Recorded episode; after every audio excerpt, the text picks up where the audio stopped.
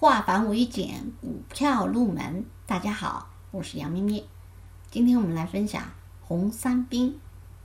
末路红三兵，涨跌要分清，谨慎进观变，确认再行动。前进红三兵，主力要上攻，短线杀进去，稳定获利风。所以红三兵分为两类：末路红三兵和前进红三兵。如果是末路红三兵，什么是末路红三兵呢？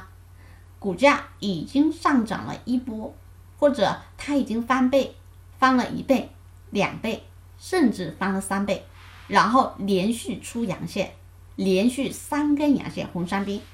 这个时候呢，我们反而要去分清楚，它是不是一个上冲见顶的信号，并不是说一看到红色的三根阳线，我们就要冲进去。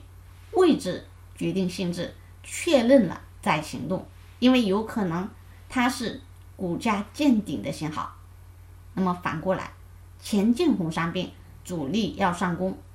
如果是在上涨的途中，或者叫股价的相对低位出现连续三个阳线红三兵，大概率它是上攻信号，短线可以杀进去，获利肯定比较丰厚。但是我们说，我们也不能太贪心。前进红三兵，主力要上攻，短线杀进去。记住，这里是短线操作。